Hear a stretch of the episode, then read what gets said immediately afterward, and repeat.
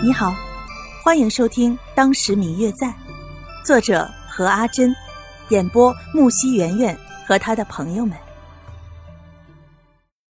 第二百三十九集。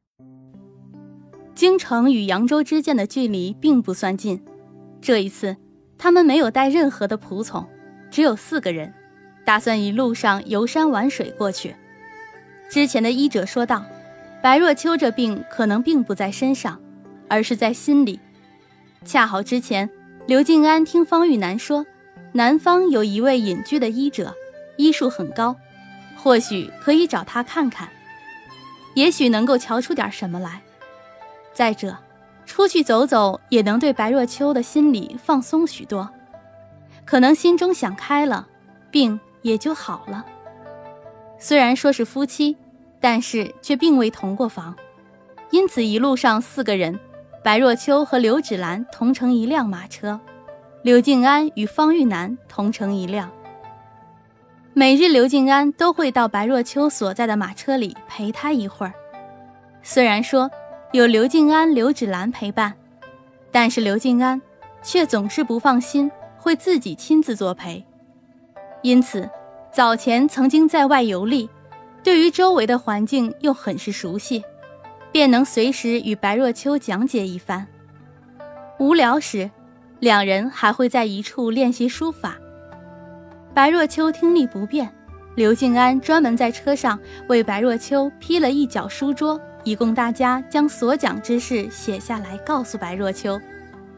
刘芷兰有的时候看着他俩情深意重的样子，便会自觉地跑到另一辆马车之中，与方玉楠作陪。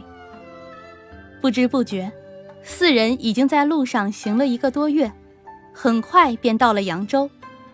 因此，此前早已同宋家通过消息，很早宋家便已经候着他们了。等他们刚到了扬州城外，便被迎入了宋家。再次来到扬州，来到宋家，白若秋一时有些感慨。毕竟在这里生活了大半年的时光。对于很多地方还是很有回忆的。站在宋家的大门，想起之前来到宋家的场景，不禁有些唏嘘。白若秋猜想，此番因他们只是几个小辈，与刘家定下婚约的那位宋夫人又早已过世，出来迎接的人应该甚是寥寥。但是看着眼前这宋家的如今当家夫人与宋清灵亲自带着一帮下人们站在门口等候他们，还是有些吃惊的。看样子，宋清灵在宋家的地位与之前并不相同了。虽然说刘芷兰与宋清灵已经完成了订婚仪式，已经是宋家准媳妇儿了。但是却从宋清灵的脸上看不出来多大的欢喜，比起对于刘芷兰，似乎对刘静安这个当朝的少妇更加亲热。反倒是宋夫人，一看见宋清灵亲自在外面站在一旁扶着白若秋，便上来拉着她的手，很是亲热。对于身后的刘芷兰，似乎根本没有看见一般，叫着白若秋，芷兰。因为白若秋的耳朵听不见，所以只当是宋家夫人太过于亲热好客。但对于他拉着她的亲切动作，也有一些难以承受。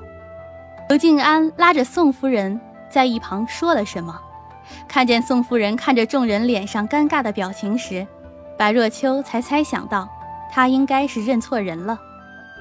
一开始的小插曲，便让气氛变得微微有些尴尬。虽然后来方玉楠帮着宋清灵将这件事巧妙地圆了过去，但是宋夫人看着白若秋与刘芷兰的眼神，却总是显得一丝尴尬。宋清灵因为之前便与方玉楠相识，与刘静安虽然也认识，却终归不熟。白若秋更是只是一个第二次见面的人，看不出他的感情，因此。此番刘静安带着白若秋来，有寻医养病的目的，所以宋清灵便安排了一所比较僻静的院子供两人住。嗯嗯，我最亲爱的小耳朵，本集已播讲完毕，感谢您的收听。